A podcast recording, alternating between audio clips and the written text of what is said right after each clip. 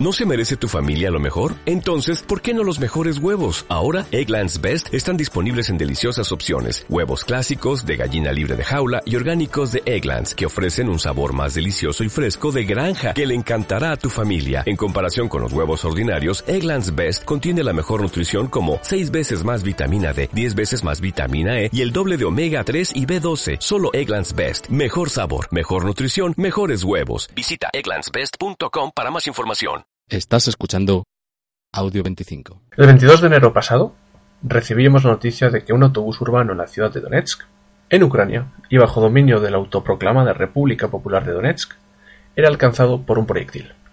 Dos días más tarde, el sábado 24, un presunto ataque por parte de los rebeldes alcanzaba el centro de la ciudad de Mariupol, bajo control esta de las tropas ucranianas.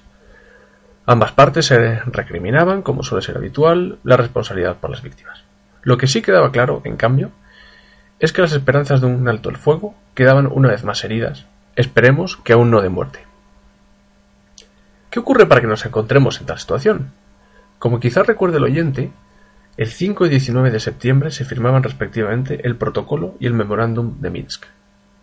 Entre los compromisos del memorándum figuraba la retirada a 15 kilómetros de la línea de fuego de todo armamento superior a 100 milímetros. El caso es que no hubo prácticamente un solo día desde entonces en que los acuerdos no fuesen violados, y que continuase una guerra de baja intensidad. Quedó en agua de borrajas el difuso proyecto de autonomía para las dos autoproclamadas repúblicas rebeldes, especialmente tras la celebración de elecciones generales el 2 de noviembre en tales territorios, que confirmaron el liderazgo de Alexander Sakharchenko en Donetsk e Igor Plotnitsky en Lugansk. Es posible que ninguna de las dos partes quisiese cumplir los compromisos de Minsk, pero el 9 de diciembre una nueva tregua fue acordada y, curiosamente, respetada en mucho mayor medida que su predecesora. Ello, obviamente, planteaba la pregunta de si Rusia, afectada por las sanciones y la caída del precio del petróleo, se venía a negociar o si ello no era más que un movimiento táctico. La situación actual podría confirmar tal sospecha, pero también podría pensarse que otros movimientos por parte de Ucrania hubiesen podido provocar esta nueva escalada. Se trataría sobre todo de la decisión tomada el 23 de diciembre de renunciar a su estatus de país no alineado como escenificación del deseo de Kiev de entrar en la OTAN.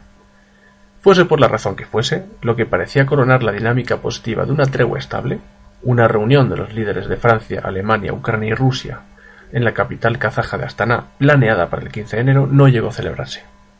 Tampoco dio resultado el último intento del grupo de contacto de Minsk, coordinado por la OSCE, el sábado 31 de enero.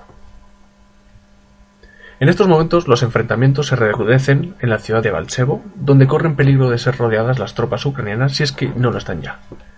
Es difícil saber si las tropas rebeldes con apoyo ruso tienen la intención de extender la ofensiva más allá de Donetsk y Lugansk, si simplemente incrementan la presión para que se acepten sus condiciones, o si quieren asentar la viabilidad de sus repúblicas haciéndose con localidades económicamente estratégicas. Se podría concluir en todo caso con lo siguiente. Asumir que Rusia ceda en su empeño de que las dos repúblicas rebeldes reciban algún tipo de reconocimiento, si es sometida a mayor presión, es peligroso. Podría enconar su postura. Si los Estados Unidos arman a Ucrania, tal y como se habla estos últimos días, podrían empeorar mucho las cosas. Cierto es que al tiempo que la popularidad de Putin ha aumentado y se consolida, la población rusa claramente reacia a perder hombres en Ucrania, algo que podría ocurrir de extenderse la ofensiva y necesitarse una implicación mayor de tropas rusas. Sin embargo, si se aprueba el apoyo militar a Ucrania y antes de que se materialice, Rusia podría querer aprovechar la ventana de oportunidad e incitar y apoyar a los rebeldes a extender su territorio antes de que fuese tarde.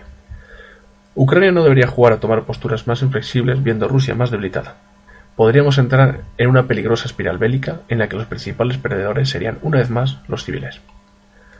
Por ahora, cabe esperar que la reciente visita del presidente francés François Hollande y la canciller alemana Angela Merkel a Poroshenko el jueves 5 y a Putin el viernes 6 de febrero logre desbloquear la situación.